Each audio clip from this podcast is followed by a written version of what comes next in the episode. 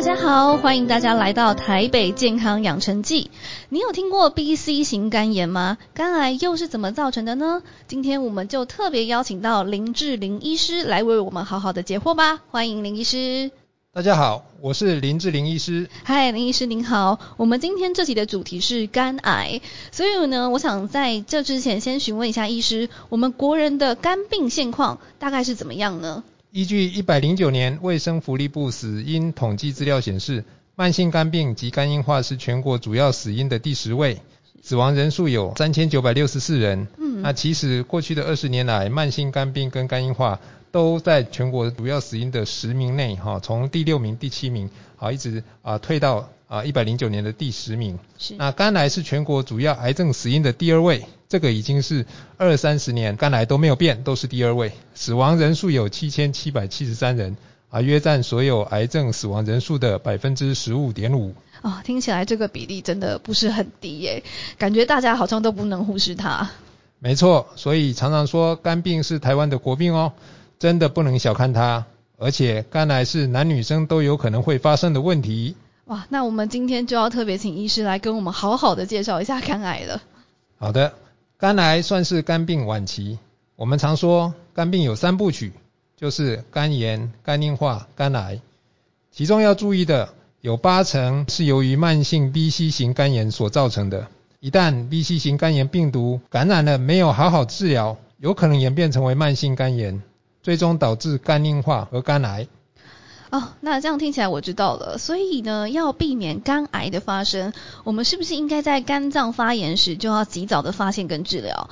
但是刚刚医师有说到 B、C 型肝炎，该不会我们还有其他型的肝炎吧？你答对了，肝炎有分为两种，病毒型肝炎跟非病毒型肝炎。刚刚所说的 B、C 型肝炎都是属于病毒型肝炎。那目前的研究已经确立有五种病毒型肝炎，它是以英文字母来命名的，所以分别是 A、B、C、D、E 这五种。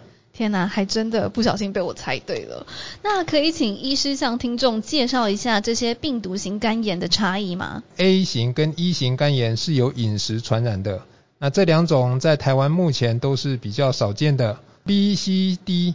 这三型的肝炎，它是台湾慢性肝炎主要的原因，都是经由血液或是体液传染，共用针头、输血等都有可能受到感染哦。诶，但我记得过去我们去做检查的时候，其实医生也会问说，呃，有没有家人是 B 肝带源者？是为什么呢？这是因为 B 型肝炎感染的途径主要有两种啊，一种我们称为水平感染，也就是刚刚所说的共用针头。输血或者是打针、刺青、穿耳洞啊，包括血液透析这种会接触到血液的行为，当所使用的器具没有消毒完全，或是直接输入到肝炎病患的血液时，就有可能受到感染。另外一种是叫垂直感染，也就是妈妈是带源者，在怀孕以后，在生产的过程将病毒经由血液传染给宝宝，那就会造成宝宝的一个。啊，感染哦，那想再请问一下医师哦，因为以前都说发炎会红肿热痛，然后让身体都不太舒服。那我也很好奇的想问一下，B、C 型肝炎也会有同样的症状吗？你说的部分主要是在急性肝炎，而这两种病毒型肝炎很容易衍生成慢性肝炎。慢性 B 型跟 C 型肝炎一般来说都是没有症状的，只有一部分的急性 B 型肝炎患者在急性感染的时候会有恶心、食欲不振跟类似感冒的症状。那这样子听起来好像有一点难察觉耶，因为即使有恶心、食欲不振，好像在第一时间也不太会去联想到肝炎。对的，所以俗话说肝是沉默的器官。真的要靠筛检才能知道哦。嗯，刚刚医生为我们介绍了这么多种的肝炎，也知道了 B、C 型肝炎是目前台湾最常见的两种肝炎，跟他们的传染途径跟症状。那我想再进一步的请问一下医师，如果得到了 B、C 型肝炎，会有什么健康上的问题吗？无论是 B 型还是 C 型肝炎，其实最麻烦的是慢性肝炎衍生的肝硬化跟肝癌的问题。而且台湾癌症死亡率第二名就是肝癌，在过去台湾成年人 B 肝带源率还达到快百分之二十，也就是五个成年人中就有一个是带源者。而在一九八六年后开始实施新生儿施打 B 型肝炎疫苗后，当年的新生儿现在大概也接近中年啊，大概降到百分之十以下，而四十岁以上的大约还是百分之十到百分之十五哦。听起来其实疫苗真的是蛮奏效的，但虽然带源率大幅的下降，也还是有一定的数量吼。对啊，再加上几乎没有症状，不筛检真的不知道自己是不是带源者。另外，吸肝的阳性比例虽然比较低，但是成年人的阳性率也有百分之二，也是不少人耶。刚刚其实医师有提到 B、C 型肝炎的盛行率其实是不算低的。我们在这里也要呼吁大家一定要去做筛检，才能够了解自己是否有状况哦。那想再进一步请问医师，呃，我们的高危险群的部分有没有谁是更需要注意的呢？刚刚有提到说，B 肝和 C 肝的传染途径是透过血液垂直感染，所以高危险的族群有静脉注射药瘾者、HIV 感染者、洗肾透析患者、医疗工作人员等，染病的风险就会比较高。但大家也不用太担心，说生活上接触到患者就会得病，是要做好防护，比如说器具要消毒干净，或者使用抛弃式的器具，操作时也要小心。不要有伤口接触到血液，不从事没有保护的性行为，就能够大幅减少染病的风险。好，那我们在这边也想再请问一下医师，我们的民众要怎么样才可以预防所谓的慢性肝炎呢？由于 B、C 肝都是病毒性肝炎，所以如果没有感染，也不会有 B 肝或 C 肝，所以民众也不用太恐慌。只是在做高风险的行为时，像是刺青、穿耳洞等会有血液的状况，要注意是否使用抛弃式的器具。民众也可以保持健康体位，包括健康饮食及多运动，及不要过度饮酒，预防脂肪肝、酒精性肝炎。但这个好像是真的要知道自己是代源。那如果不知道健康状况下一直喝酒，不知不觉好像就会把自己的肝给用坏了。对啊，所以说筛检非常重要。现在政府有提供四十五岁到七十九岁民众，或者是四十到七十九岁的原住民，终身一次的 B、C 型肝炎筛检哦，提早发现，提早治疗。B、C 肝并不是绝症，都可以透过药物或者是饮食上来改善，或者减少未来演变成肝硬化的机会。对啊，而且不只是提早治疗，而是可以更能掌握住自己的健康状况。诶，听到这边，可能有很多的民众会想要更了解自己的状况。那想请医师和我们说说，台北市有哪些资源可以做检查，还有到哪里可以查到相关资讯呢？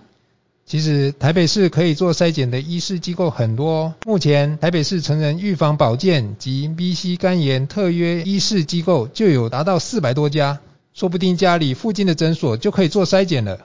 这些资讯在台北市卫生局的网站都找得到哦。哇，那我现在立刻来打开我的手机来看看。啊，我发现了，原来是在主题专区的成人保健区里面，就可以看到成人预防保健暨 B、C 肝炎资讯诶。其实里面的资料其实还蛮丰富的，除了刚刚医师有提到的特约医师机构以外，还有很多的卫教宣导、筛检资讯等等都有耶。对啊。如果民众有问题，都可以先到台北市卫生局的网站找找，也不要乱相信网络上来路不明的保肝资讯。啊，我觉得刚刚医生讲了一个非常重要的点哦，就是不要乱相信网络上的来路不明的保肝资讯。那谢谢医师对听众的提醒。那我们刚刚其实都在提所谓的筛检预防的部分，那我现在想要再问问医师一个问题：如果我确定是带源者，我们有需要做些什么吗？会不会很麻烦？刚刚有提到，台湾的肝癌是十大癌症之一，约有七十 percent 的人为 B 型肝炎带源者，而百分之二十为慢性 C 型肝炎感染者。啊，全门健保从一百零八年一月起，只要确认感染 C 肝，不论有无肝纤维化，都可提供 C 型肝炎口服新药治疗，副作用低，治愈率高。从一百零八年到目前。已经有超过十三万的新型肝炎的感染者啊，接受政府所提供的口服新药的治疗。如果知道筛检吸肝抗体阳性，应该尽快到医疗院所进一步检查有没有吸肝病毒，来确认是否需要治疗。听起来还蛮多人来接受我们的治疗的。那我也想再跟医师想请教下，这个疗程它会不会很复杂呢？啊，至于治疗的方式跟疗程，目前主要是透过抗病毒药物。抑制病毒的复制，减少体内病毒量，就能降低肝脏发炎的问题。目前健保给付吸干口服新药治疗副作用低、治疗率高，请民众一定要把握机会，配合医师的建议追踪治疗。除此之外，也会建议定期要做腹部超音波筛检，定期掌握肝脏的状况。那想再进一步跟医师请教，就是相治疗的相关费用呢？这个大可不必担心，因为目前 B 吸肝的治疗大多都有健保给付，而且在吸肝的部分还有可以给付到新药的措施，这些都可以给医师做评断。但最重要的是，真的要筛检和就医，而不要把自己放在黑数里面。没错，我们必须要先知道自己的健康状况，才能够决定下一步该怎么做。那最后呢，我也想再问问医师，台北市有哪些医师的机构可以进行追踪跟治疗呢？其实你刚刚也有找到啊，就是在台北市卫生局的网站上可以看到特约的医师机构，非常方便。没错，只要到台北市卫生局的网站上，B、C 肝炎的预防保健，甚至是治疗的相关资讯，我们都可以找得到哦。那民众也不用担心，我们的连接部分都会放在我们的资讯栏里面，提供给大家参考。今天呢，非常谢谢林志玲医师跟我们分享这么多，而且是这么重要的议题。肝炎过去曾经被戏称为国病，但现在呢，其实我们有非常多先进的医疗方式可以来对抗肝炎，也有非常好的预防方式。所以掌握自己的健康就，都要从筛检做起。那我们就有机会下次再见喽，拜拜，拜拜。